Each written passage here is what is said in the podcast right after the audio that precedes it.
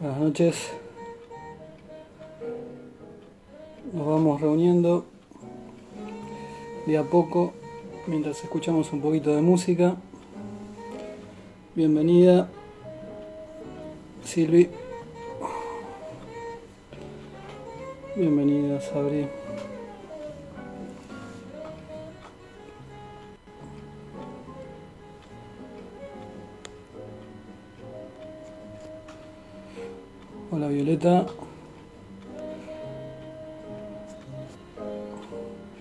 Hola, Maga.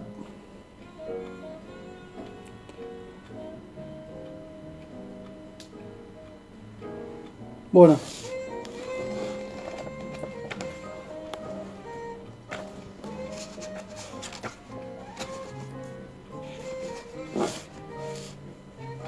Vamos a esperar un minuto más que se, se vaya juntando la gente.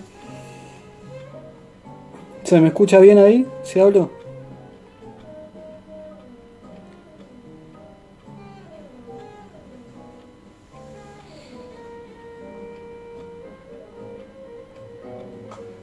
Bueno.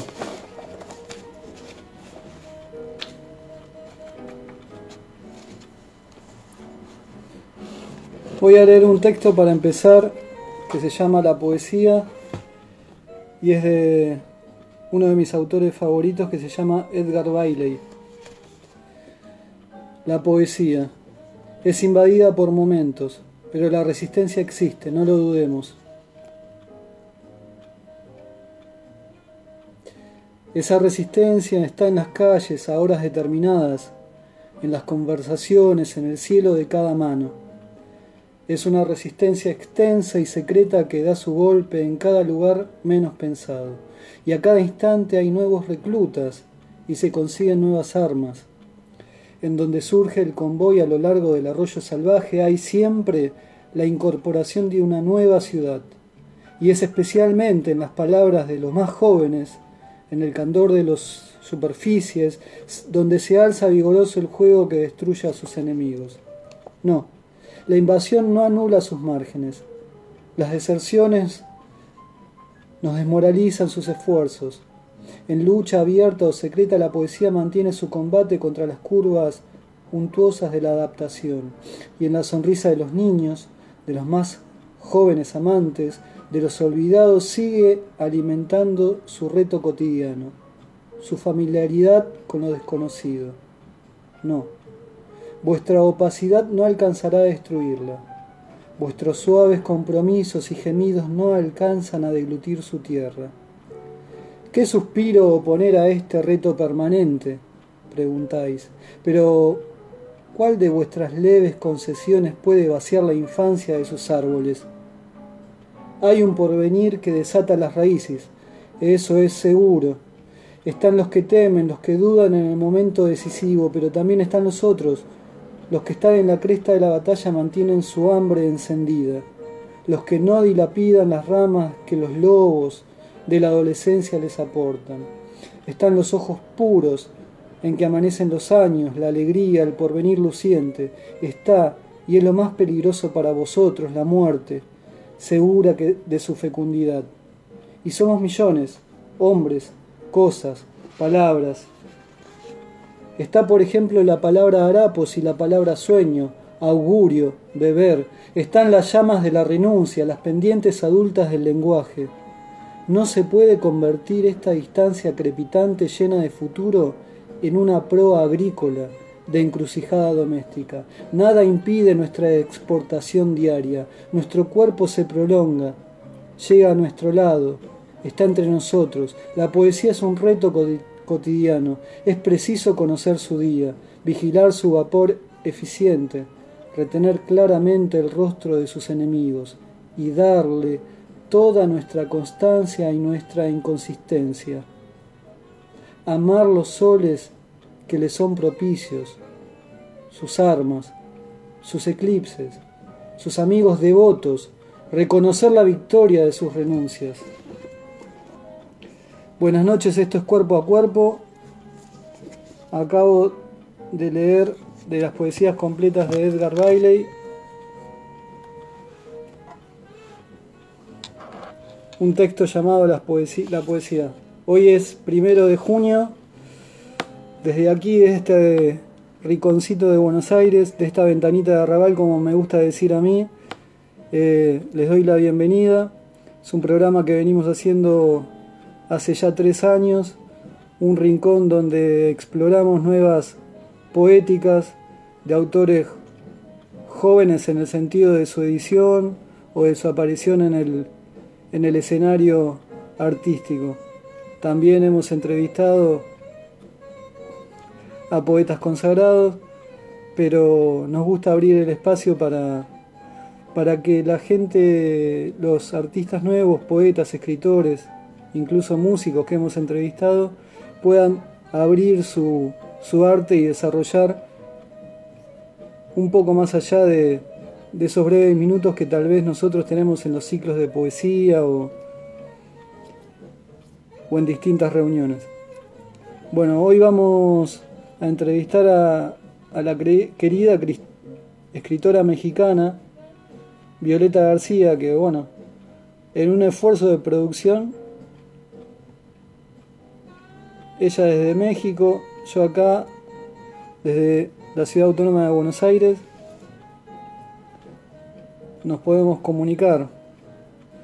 Eh, hoy pensaba, hay dos formas de, de presentar a un artista, o leyendo su obra o presentando su biografía como artista, que es amplia la de Violeta, pero me parecía mejor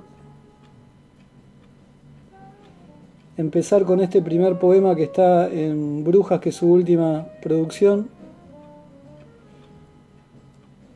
y está lindo para leerlo. No sabes cuánto cala la soledad aquí abajo. Qué enorme es el abismo, qué hondo es el valle, qué oscuro el pensamiento. No sabes las fauces, las garras, las armas, los vidrios, bajo los pies descalzos y todo araña, todo desgarra. Me abandonas y tomo el incubo por amante. Mi cuerpo es blasfemia. Estar encerrada en este cuerpo es blasfemia. Escupirle a la perfección en la cara, excomulgada, bautizo a este deseo que abraza y jamás puede ser satisfecho bestia que pugna desde el fondo de mi vientre y me lleva a caminar hacia la pira. El vacío no perdona. Me aferro con fuerzas a la suavidad de un abrazo azabache, esperando que su luz negativa absorba mis pesadillas. Nadie me puede arrancar este desamparo. Hambre, hambre es el nombre que le he puesto. Bueno, este es el primer poema que abre la serie de, del poema.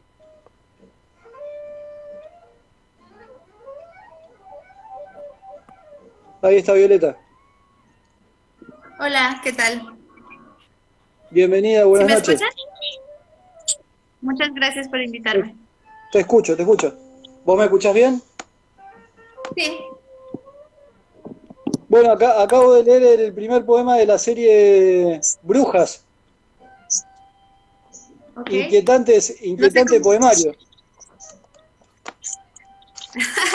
bueno, me gusta la palabra inquietante para describirlo. como para empezar a hablar de algo, ¿no? Este, ¿cómo, ¿Cómo lo podrías definir este poemario vos? O describir. Pues yo creo que es dos cosas. Creo que es obsesión e intimidad. Creo que de pronto es una tendencia eh, no sé qué tan bueno sea, pero al, al exhibicionismo en el sentido de que estoy abriendo como, como una, una parte que, que no suelo mostrar. De hecho, la poesía, bueno, a lo mejor ya viste por ahí, no es exactamente como, como lo que más he explotado, pero eh, pues justamente creo que es eh, como un abrir como mis obsesiones estéticas, como volver sobre las inquietudes que tengo y pues no sé, es una experiencia, yo digo que, pues sí, bastante íntima. Es verdad, la, siempre la poesía es como más intimista que la narrativa, ¿no es cierto? Sí, creo que sí. Tu narrativa, que es lo que más explotaste hasta el momento, ¿cómo se puede definir? Eh, eh góticos?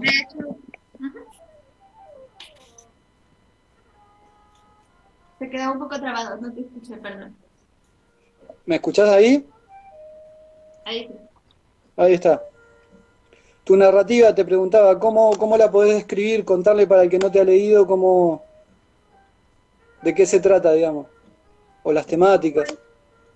Yo creo que también diría que aborda mis obsesiones, pero de una manera un poco más, quizá planeada, un poco más meticulosa. Creo que utiliza las historias para contar y provocar como casi siempre el horror y el miedo y a lo mejor esa obsesión que tengo como entre el Eros y el Tánatos, entre el impulso de vida y el de muerte que yo no los veo tan, tan lejanos entre sí, ¿no? Yo creo que son muy parecidos y creo que lo que procuro es abordar desde distintos ángulos esta, esta obsesión en la cual alcanzar la vida solamente se hace, que se lleva a través de, de el estar como consciente de nuestra próxima ¿no? Eh, el tema de la muerte en la literatura, eh, o de la, hay un vínculo estrecho entre, entre, la literatura mexicana y hoy cuando te leía pensaba en Juan Rulfo también, ¿no? sin querer siempre está presente. Sí, sí, bueno, súper halagador que te mencionen junto a Juan Rulfo, aunque claro, pero, pero hay una relación, cierto? Los mexicanos tenemos esa, pues sí, esa obsesión temática, ¿no? Y muchas veces se piensa que es que no tenemos miedo a la muerte o que, que nos encanta como como ver eso como de una manera festiva, pero yo creo que es una especie como de, como de amuleto, como de, de manera de endulzar o ver de una manera más cercana y más familiar algo que, que, va a ocurrir de todos modos. No es que no se le tenga miedo, sino pues recibirlo como un familiar un poco más, más cercano a pesar de la incomodidad que pueda causar. ¿no? Claro, hay una familiaridad incluso con la muerte, es como algo donde se va y se vuelve también, ¿no? Como que está presente en algún punto. Cuando ya le pones dulces a la calaverita y todo eso, ya es como un hacer tuyo un poco más ese, ese tema que no deja de ser escabroso, ¿no? Pero, pero creo que ese lado poético y bueno e interesante y, y, atractivo de la muerte en comparación, por ejemplo, con los titulares, con la violencia y todo esto. Entonces, bueno, esta parte de la literatura y la estética es lo que se rescata. Claro, hay, hay una relación, ¿no? Eh, entre la violencia real, digamos, que se vive un poco, ¿no? En México, bueno, hoy en día el mundo está atravesado por la violencia, ¿no? Estamos viendo lo que pasa en Estados Unidos, pero con el tema un poco de, los narcos y todo eso, la violencia se ve este, a flor de piel, digamos, ¿no? En la sociedad. Ah, pues violentos somos todos los humanos, ¿no? Creo que esa es una parte innegable, es inherente a nosotros, pero también creo que la violencia se puede utilizar de diferentes maneras. El lenguaje en una estética puede ser violento, los deportes ciertamente son violentos. Hay muchas partes de la vida que son esa violencia, pero no necesariamente destructiva. Y creo que la literatura, por ejemplo, y qué bueno que creo que se toque ese tema, la literatura y el arte son maneras de poder desfogar esa violencia, ¿no? El deporte, todo esto es, es una manera de darle una salida sana a esa violencia y también creo que la violencia es un motor para la sociedad y un motor para los tiempos y para, para la historia. Creo que gran parte del arte no se habría dado sin una violencia previa y que no se podría abrir paso sin ese, esa violencia. Y, y claro, eh, me refiero como una violencia que aboga por, por la revolución y las causas justas, ¿no? Se puede hablar de cualquier tema, creo yo, en la literatura, y, y, y para mí, pues eso es lo más importante, como hablar de estas cosas como sin que se censure, sin que eh, se tenga una moralina, sin que se tenga un juicio previo, sino más bien eh, pues dar una lectura al mundo en el que se vive. Bien, ¿cómo te iniciaste en la literatura? ¿Cómo fueron tus primeros pasos? Para mí fue algo súper natural porque pues eh, mis padres leen mucho. Mi papá en algún tiempo eh, se dedicó a la escritura, ya después no siguió, pero siempre estuvieron a, como a mi alrededor los libros, entonces estaba mucho tiempo sola. Eh, y pues de alguna manera fue como, como mis primeros amigos o, las cosas que, que, me fueron familiares. Entonces empecé a leer y de algún modo creo que el brinco hacia la escritura es bastante sencillo cuando uno está pues tan acostumbrado a las letras, ¿no? Desde chica empecé como a, a, tratar de, de, escribir. Al principio obviamente no muy bien, se va adquiriendo hasta mucho después con un método. Y eh, empecé a ir a un taller de literatura a los 15 años y ahí fue donde entendí y comprendí el verdadero rigor de lo que es escribir, ¿no? Creo que fue, fue una experiencia dura pero necesaria. Y de ahí en adelante, pues, han habido veces que he querido renunciar porque que siento a lo mejor que no soy tan buena o que no es tan fácil en esta pues, eh, en este sistema social sobresalir y destacar, pero creo que no, no me puedo alejar, ¿no? Ya es parte de mí. Pues, claro. Vos sos de la ciudad de San Luis, ¿no es cierto? Sí, San Luis Potosí. San Luis Potosí. ¿Siempre viviste ahí o, o te mudaste de ciudad? Pues nací en el DF, en el Distrito Federal, la ciudad ah, nací en sí. eh, y he ido y venido este, continuamente porque mi papá es de allá. Y, eh, pero San Luis es, digamos, mi casa, ¿no? Es un, eh, una ciudad que tiene unos contrastes medio raros. Es, en cierto modo, pues, eh, un pueblo grande porque la gente es muy conservadora pero a la vez eh, hay muchos extranjeros, hay mucha industria y entonces hay unas dinámicas sociales bastante curiosas. Más cosmopolita, digamos. Ah, sí. Eh, bueno, tengo acá tu currículum, lo voy a leer un poquitito, así te presento a la gente así que, que nos está viendo acá en Buenos Aires. Violeta García Costilla, ¿podemos decir el año en que naciste? Sí, sí. no me avergüenza. Bien, 1984, escritora, docente, maestra en Historia de Arte Mexicano y licenciada de Artes Plásticas. Cofundadora del colectivo independiente Asteroide Errante, publicó Suite Pabellón Psiquiátrico, Siniestro, Autorretrato en Paisaje de Tinieblas, Relatos Urbanos, Mitología de una Ciudad Enferma y el poemario Brujas, ¿no es cierto? Que también tiene, eh, tiene dibujos, ¿no es cierto? Ah, sí, son dibujos eh, que yo hice en este caso. Ah, son tuyos, eso te iba a preguntar. Sí, ah. sí. Em, bueno, para que termino con esto, hice colaboraciones en la revista Punto de Partida de la UNAM y Lado B, becaria de la FECA, del Fondo Editorial y PEDCA. Premio Manuel José Otón de Literatura en el 2017 en la categoría de Dramaturgia y Exposiciones Erótica Profana y El amor que no se atreve a decir su nombre, en busca de los paraísos artificiales y obsesiones. Esta es una pregunta que te la tengo que hacer porque siempre surge, ¿no? Porque los escritores son un poco obsesivos, ¿no? Sí, bastante. ¿Cuáles son tus obsesiones en especial?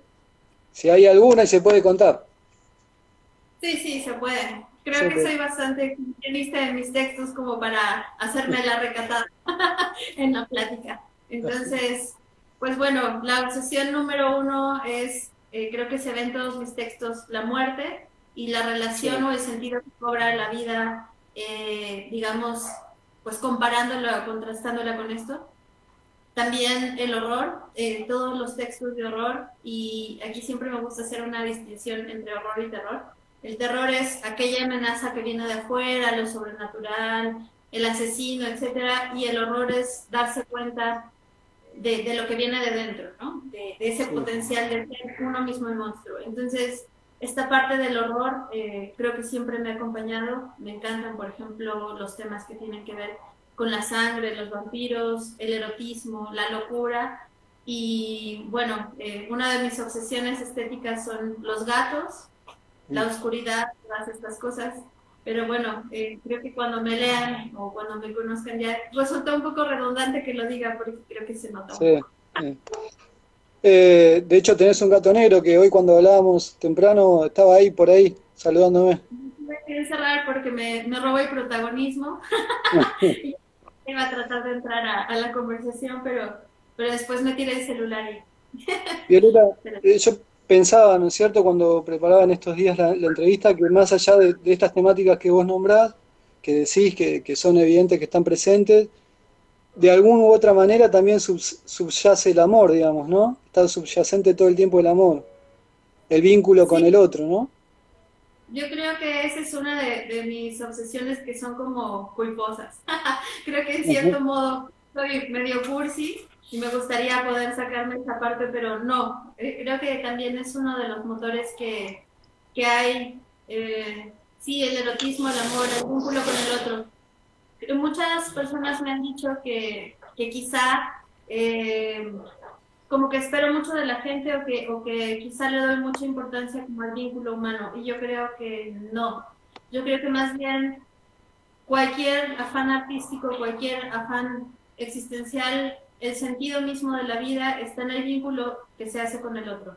El amor no necesariamente romántico, pero el amor eh, en el sentido de la solidaridad, de la hermandad, el amor entre un amigo y otro. Creo que, que sin eso eh, ni siquiera tiene sentido intentar producir, ni publicar, ni exponer, ni nada. Creo que la literatura, el arte y de hecho la política bien hecha, todo, cualquier cosa es un acto de amor porque lo que queremos es transmitir lo que nosotros tenemos dentro, ¿no? Entonces, pues por ahí soy cursi, pero tengo mis razones.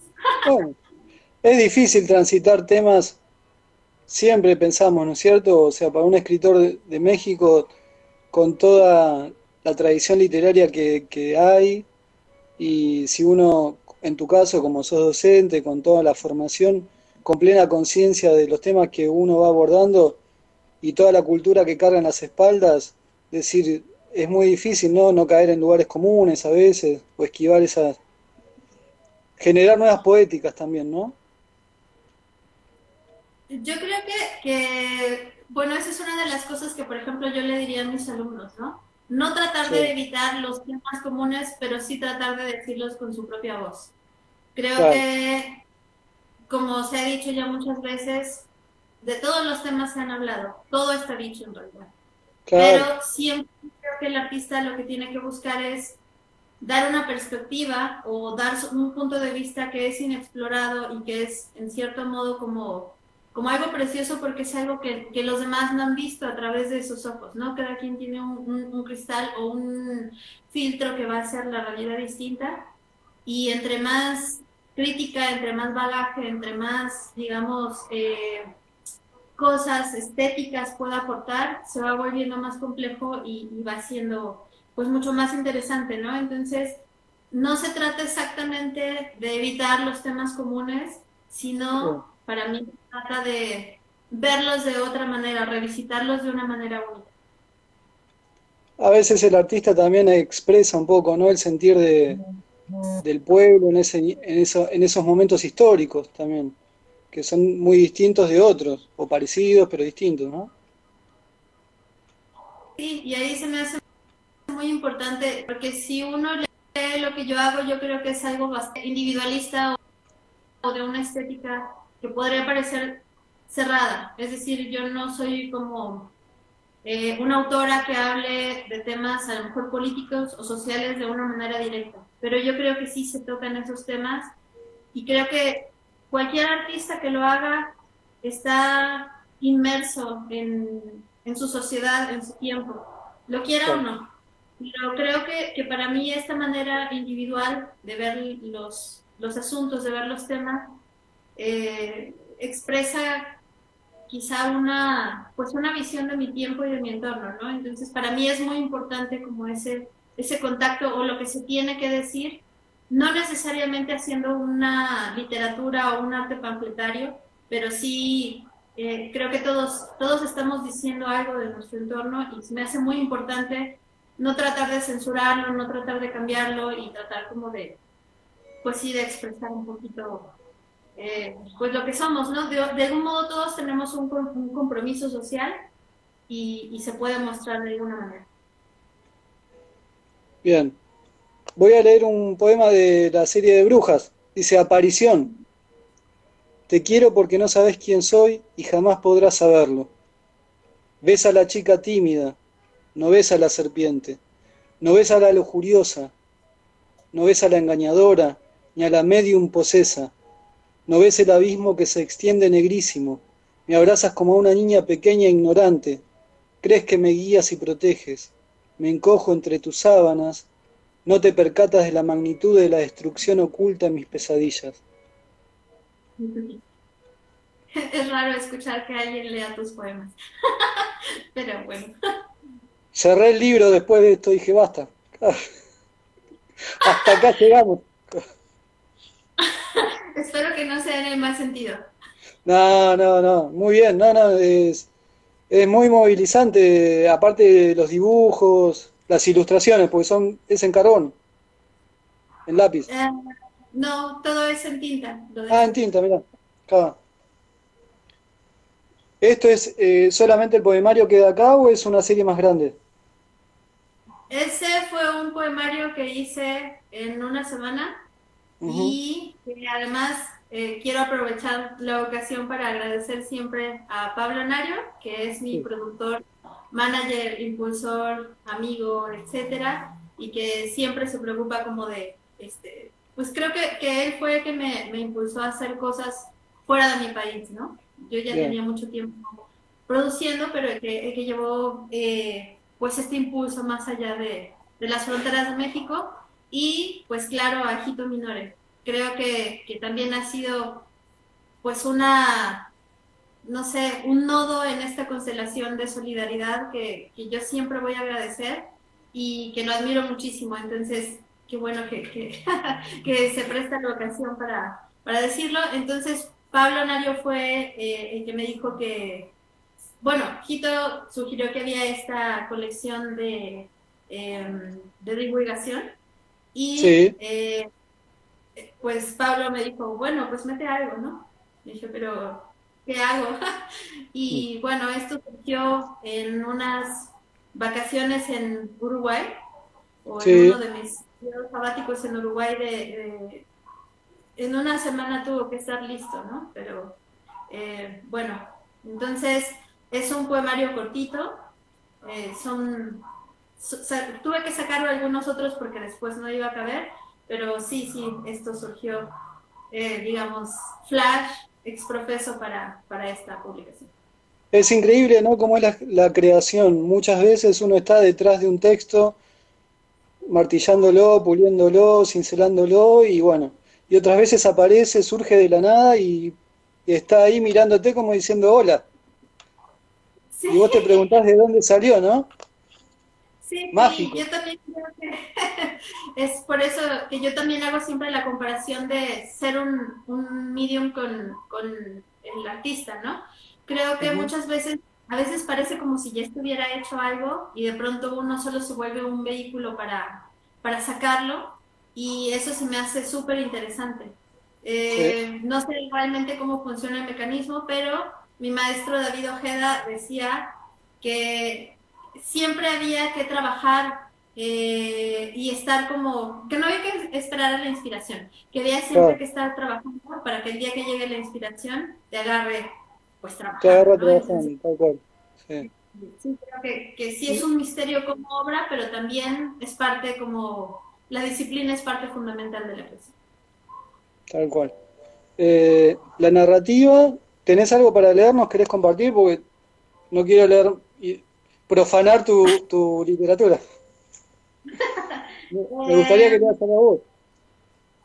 Bueno, yo digo que elijas tú si de el más reciente o, de, Siniestro o de Pabellón Psiquiátrico. ¿A cuál querés más? ¿A cuál querés más de los dos? Ah, qué difícil. Ah. A los dos libros los quiero mucho porque fueron colaboraciones bien distintas, ¿no? Uno es con Lorena Martel, una fotógrafa mexicana increíble, buenísima. Y Ese es el que, presentaste en, que presentaste en Buenos Aires, ¿no es cierto? Así es. Sí. Y este se quedó en stand-by por la cuarentena. Claro. Y este lo ilustró Juan Carlos Mejía que es no nada más de mis mejores amigos, sino también uno de los artistas visuales de San Luis Potosí que para mí mis respetos, toda mi admiración y pues bueno, colaborar con los dos, los procesos de los dos libros han sido increíbles. También tengo que decir que Pablo Nario casi me dio de patadas para que sacara los dos. Él fue el impulsor de, ambos. Y pues bueno, han sido esfuerzos distintos, pero eh, pues no sé, yo digo, ¿más histriónico o más de terror? Terror, terror, terror. Siempre leo el mismo cuento, pero ahora voy a leer uno distinto. Vamos. Para, que ya, para ya no repetirlo. Es uno muy cortito, se llama Invocación. Desperté con una terrible congoja y una confusión espesa en el cerebro. Tardé varios segundos en reconocer mi propia alcoba e intenté recobrar imágenes de la pesadilla, pero no lo conseguí. Solo un chirriar sutil, letras sueltas y la sensación de un llamado que me apremió a salir del sueño. Percibí una incomodidad, una ligera amenaza en el aire enrarecido de la habitación. Aunque me había incorporado de forma brusca, mis movimientos eran desesperantemente lentos. Entonces descubrí, sin sobresalto, una forma oscura que me observaba, inmóvil, desde una silla junto a mi cama. A pesar de que no podía ver sus ojos debido a que ella llevaba un velo, sentía el peso de su mirada. Se trataba de un peso casi material, pues me costó muchísimo voltear a verla, como si las cobijas fueran de una tela de araña que me tuviera atrapada. Mi boca estaba seca, no supe qué decir, así que esperé a que iniciara la conversación. ¿Querías verme? Su voz sonaba como si viniera de muy lejos. Era verdad, yo había anhelado con todas mis fuerzas tenerla de nuevo frente a mí. La tristeza por no poder hacerlo ocupaba todo hasta borrar toda coherencia en mis pensamientos. Había desesperado por la oportunidad de pronunciar unas palabras que tenían que atarla a mí e impedirle alejarse de nuevo, pero en ese momento las olvidé todas. Lo único que mi torpeza tenía a preguntar fue cómo había entrado y por qué llevaba esa ropa. Ella pareció extrañarse. ¿No recuerdas qué pasó? Con dificultad me puse en pie y avancé hasta ella, que se quedó quieta, a la expectativa. Alcé mi mano para correr el velo y ver su cara, pero retrocedí espantado por un sentimiento inexplicable. ¿Qué necesitas decirme? insistió. Sí, yo quería decirle algo importante, pero no conseguía recordarlo. Las palabras no me salían. Me suplicó que la abrazara. De nuevo, el miedo paralizante. Le pedí tras titubear que se, que se descubriera el rostro. Con calma, acercó sus dedos trémulos hacia la tela de encaje negro, pero yo dirigí con rapidez la mirada a la sábana y ella desistió. Comenzó a sollozar sin sonido. Su cuerpo sufría pequeñas pero violentas convulsiones por el llanto. Volvió a pedirme, esta vez con apremio, el abrazo, pero una resistencia física y emocional me lo impedía. Solo vibraba en su voz. Estaba triste, tan triste como yo. Me necesitaba y saberlo me dio alegría, pero la amenaza reparar electricidad en el aire. Intuí que algo terrible pasaría si lograba seguir entre mi brazo me hice consciente de mi espanto. ¿Por qué debía temerle? Era la súbita impresión de que si la tocaba, una certeza irremediable y permanente se abatería sobre nosotros. Mi corazón se quebraba, pero al mismo tiempo tenía terror de rozarlo. Traté de analizar por qué nos habíamos alejado, por qué ya no estábamos juntos, pero no podía pensar con claridad. Algo andaba mal. Como en un flashazo, se me reveló un impedimento terrible, uno que no podía vencerse, aunque no supe precisar de qué naturaleza. Algo estaba terriblemente fuera de lugar, ya no debía estar ahí. ¿Por qué viniste? Ella se levantó por fin de su silla y descorrió el velo. Esta vez no pude desviar la mirada. En lugar de su rostro, solo había sombras. Ahí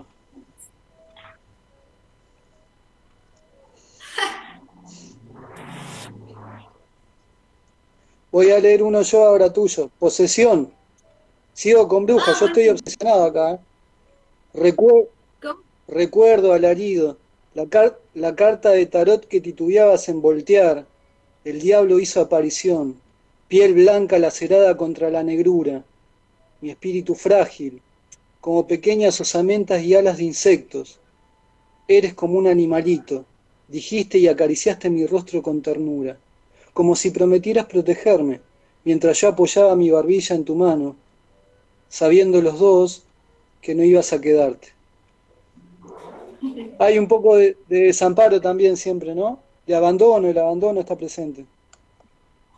Sí, creo que también es uno de mis complejos, por eso no me gusta tanto confesarlo. Pero sí, es como el, miedo al abandono, todo esto. Eh, hay una actividad importante que es, eh, ¿nos querés contar sobre el asteroide errante? Es un, un núcleo de artistas, ¿no es cierto? Sí, es un colectivo eh, que fue creado por Julián Mitre, que es otro compañero escritor de San Luis Potosí, y por mí. Y fue creado con el afán, eh, pues este idealismo nuestro, no sé qué tan iluso sea, pero eh, pues el deseo de, creer en, en la creación artística como una constelación eh, creemos en la solidaridad, creemos en la creemos como que el arte, en lugar de ser como un uso individual, y todos tenemos una visión estética parecida, y, el intercambiamos va a ser como un impulso para todos hacia arriba, ¿no? La visión individualista de creador solitario, del genio, para nosotros no va. Y, pues bueno, creamos este, este colectivo, en realidad es un colectivo de dos, nos gusta bromear con eso porque somos los únicos que siempre estamos, pero se van sumando y cooperando con nosotros varias personas. Hay uno que otro constante, como Juan Carlos Mejía, eh, como Roberto Carlos, que es otro compañero, este, pero van variando, ¿no? Entonces, eh, pues bueno, lo que hacemos es tratar de mezclar artistas de diferentes rubros, de diferentes disciplinas, porque sí, a veces eh, somos un poco, no sé cómo decirlo en palabras que no sea la que siempre utilizo y es un poco obscena, pero bueno, eh, creo que de, pronto somos un poco individualistas y, solamente nos gusta mezclarnos con gente de nuestro gremio y creo que hay un mundo mucho más allá de todo eso. Creo que entre más conozcamos, entre más nos relacionemos, pues se va dando mucho mejor la, la relación. Y son cooperaciones entre, por ejemplo, artistas visuales y literatos, entre, eh, por ejemplo, músicos, eh, dramaturgos, etcétera. Y pues hacemos eh, pues una colaboración y lo llevamos como a otro público, ¿no? Y también lo que procuramos es hacer intercambios con gente de diferentes lugares. Y de hecho, también que bueno que preguntes por el asteroide errante, porque próximamente vamos a mudarle el nombre y un poco vamos a especializar. Vamos a nombrarlo el Concilio de Nibiru y nos vamos a enfocar justamente en el horror y en lo fantástico porque hemos descubierto que tanto el público como los creadores de ese tipo son mucho más generosos, son, son como hay una unidad mucho más grande y hay una, un sentido de solidaridad que a lo mejor no hemos encontrado tanto en otro tipo de público y en otro tipo de artistas, sobre todo, que, esa cooperación es lo, lo más importante. Pero pues es un, un, esfuerzo que se ha mantenido por tres años y que esperamos que pueda seguir por muchos años más. ¿Cuáles son tus autores favoritos que, tenemos, si tenés autores favoritos o, de referencia, ¿no? Siempre le tengo miedo a esa pregunta porque no sé qué responder. Em, de mis autores favoritos son, por ejemplo, Yukio Mishima, que es un autor japonés, eh, Rimbaud, Baudelaire, eh, por ejemplo, Carmila de Sheridan de y también Drácula de Bram Stoker me marcaron cuando era muy, muy chica. eh, pues no sé, estoy hablando más como de autores de, mi infancia, ¿no? creo que también hay autores eh, que a lo mejor serían más, eh, pues no sé, un poco más conocidos, pero que también me marcaron mucho, por ejemplo, El Principito de Saint-Exupéry es como, para mí, de los autores que me marcaron. Y pues no sé, más recientemente, y viva Argentina, Mariana Enrique. Mira. Desde que la leí me enamoré. Y pues también hay varios eh, autores argentinos que me han encantado desde siempre, ¿no? Por ejemplo, Ernesto Sábato, Mira. Qué bueno. ¿Qué le recomendarías como docente que ejerces a los artistas nuevos, a los alumnos? ¿Cuál es la clave del éxito? Mi consejo, el éxito no sé porque si lo supiera ya lo tendría, pero creo que lo que siempre, siempre, siempre les voy a recomendar es que tengan en cuenta que la creación artística no es una carrera de velocidad, es un maratón y es una carrera de resistencia. El talento es muy importante, pero en realidad la constancia, la disciplina, el, el fracaso es lo más importante en, esta, en este tipo de carrera. Lo que nos constituye no son, los fracasos. Vamos a fracasar mil veces. Saberse levantar de eso, saber que a pesar de eso tenemos que seguir porque lo importante es la creación más que la admiración, más que el reconocimiento. Creo que para mí eso es lo más importante, ¿no? Eh, pues sí, constancia y, saber que hay que seguir pase lo que pase. Porque lo importante no es tanto como la meta o el, llegar a hacer algo que la sociedad reconozca en el momento, sino creo que el arte le da esperanza a la humanidad, el arte es algo que levanta pues el ánimo de todos, por ejemplo, si tú y yo, entonces para mí es eso, saber que, que hay que continuar. Bien. ¿Y la vida sin literatura cómo sería, Violeta? ¿Cómo? ¿Cómo sería la vida sin literatura? Esta es una pregunta maliciosa que muchas veces hago porque es como sacarle la espada al guerrero. ¿Qué hacemos? Sacarle la pluma, la pluma al escritor, ¿no? No sé, para mí sería un mundo mucho más triste y bastante más simplón. Creo que para mí lo más como relevante es como comprender que la vida no es blanco y negro, no hay solamente dos caminos, las cosas no son tan sencillas. Creo que entre todos los matices, entre todas las cosas que hay, es donde está no solo el sentido, sino todos los caminos que pueden ir existiendo. Y, eso solamente se puede ver con sentido crítico y eso se explica a través de la literatura. La literatura es esta cosa que nos da una magia para ver las cosas, para entenderlas, digerirlas, para verlas distinto. Para mí, en lo personal, no tendría sentido vivir sin, esta parte. Entonces, creo que, que, me habría suicidado o algo así. No.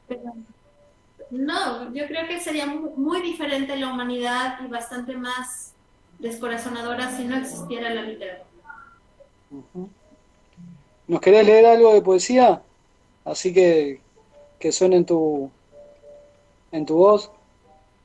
Ok, lo único que tengo aquí es el de brujas y salió. Así que les voy a leer Exorcismo. Bien. Esa no la he leído, ¿verdad? No.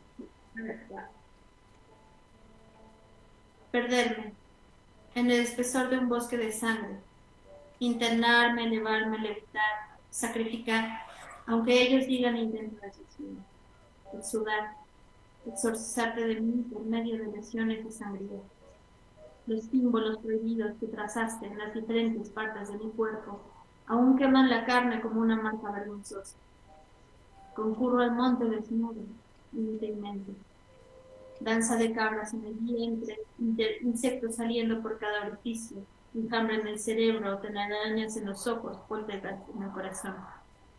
En un ritual de sexo alcoholizado con extraños, amables, emotivos. Regurgito tu nombre como un espantajo de gusano que se arrastran fuera de mi garganta. Tiemblo. Huyo para siempre de la inquisición en tu voz que me juzga y ordena. Del oficio de lenguas ocultas que inventaste solo para mí, para calmar mis pesadillas nocturnas que ahora usas solo para mí. Bien. ¿Sabés qué te iba a preguntar? Eh, hay, una, hay también una reivindicación subyacente de la mujer, ¿no? ¿Cómo es la situación y cómo es tu relación con todo el movimiento feminista en la actualidad, la posición de la mujer en México, ¿no? Una sociedad tan machista como la Argentina, en ese sentido, ¿no? O los mexicanos. Sí, los mexicanos. Eh, sí, bueno, eh, yo tengo una relación eh, con el feminismo que es obviamente soy feminista, me interesa muchísimo este diálogo y también me interesa muchísimo la crítica y autocrítica que puede hacer el movimiento sobre sí mismo. Lo que más me importa es que dentro del mismo feminismo hay diferentes voces, diferentes posturas y que es, un, eh, es una cosa que no se está quieta y que para mí quizá es el primero de los movimientos sociales eh, que en este momento siguen activos, ¿no?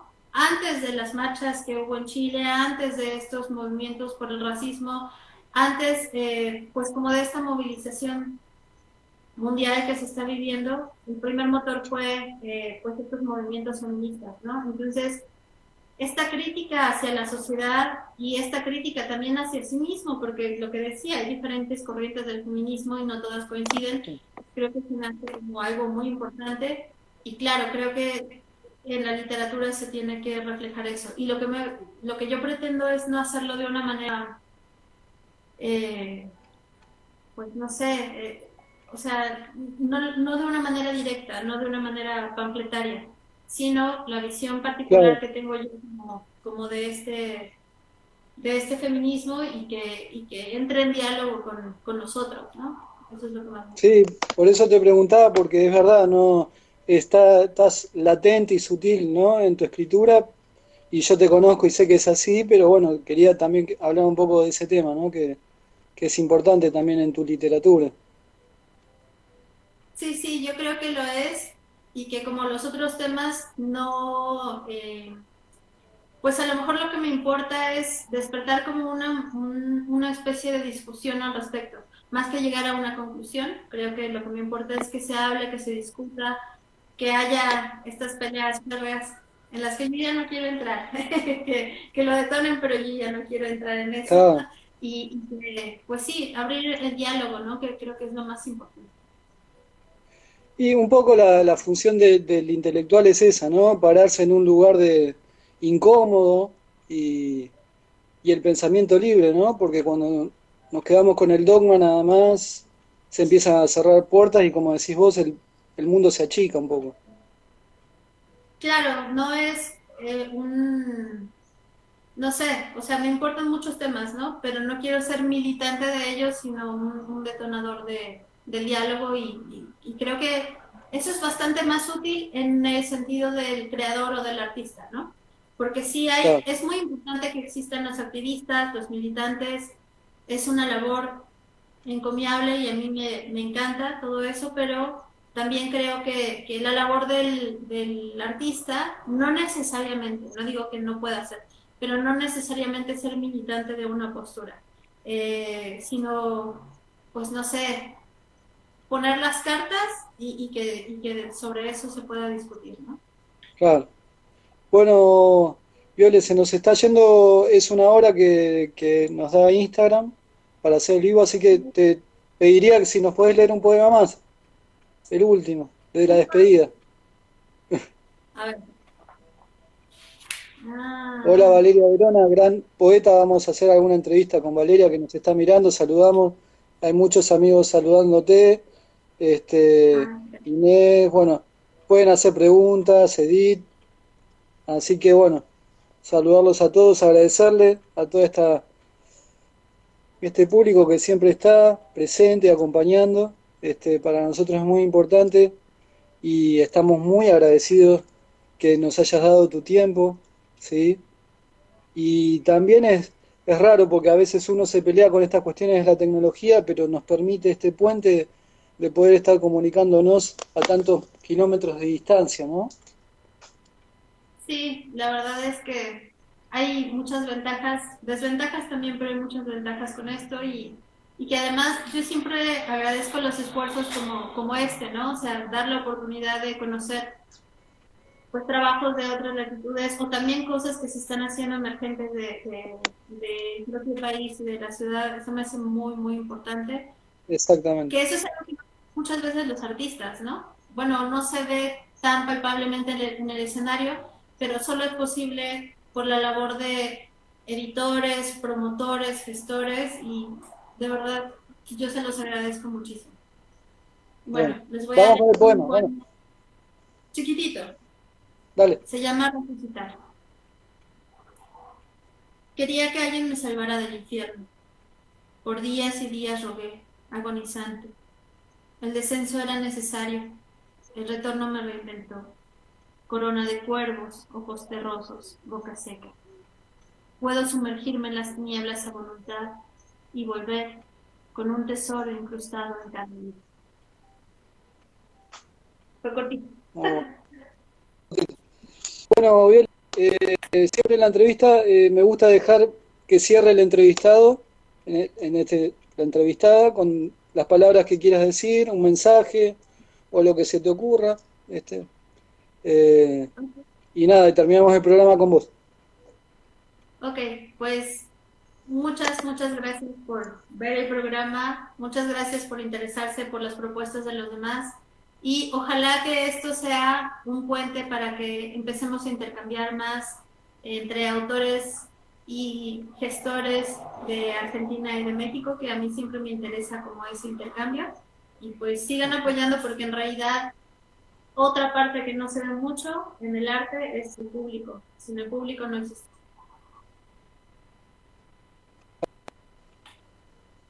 Bueno, Violeta, nos estamos viendo. Un abrazo a la distancia y infinitas gracias por tu tiempo y por tu arte.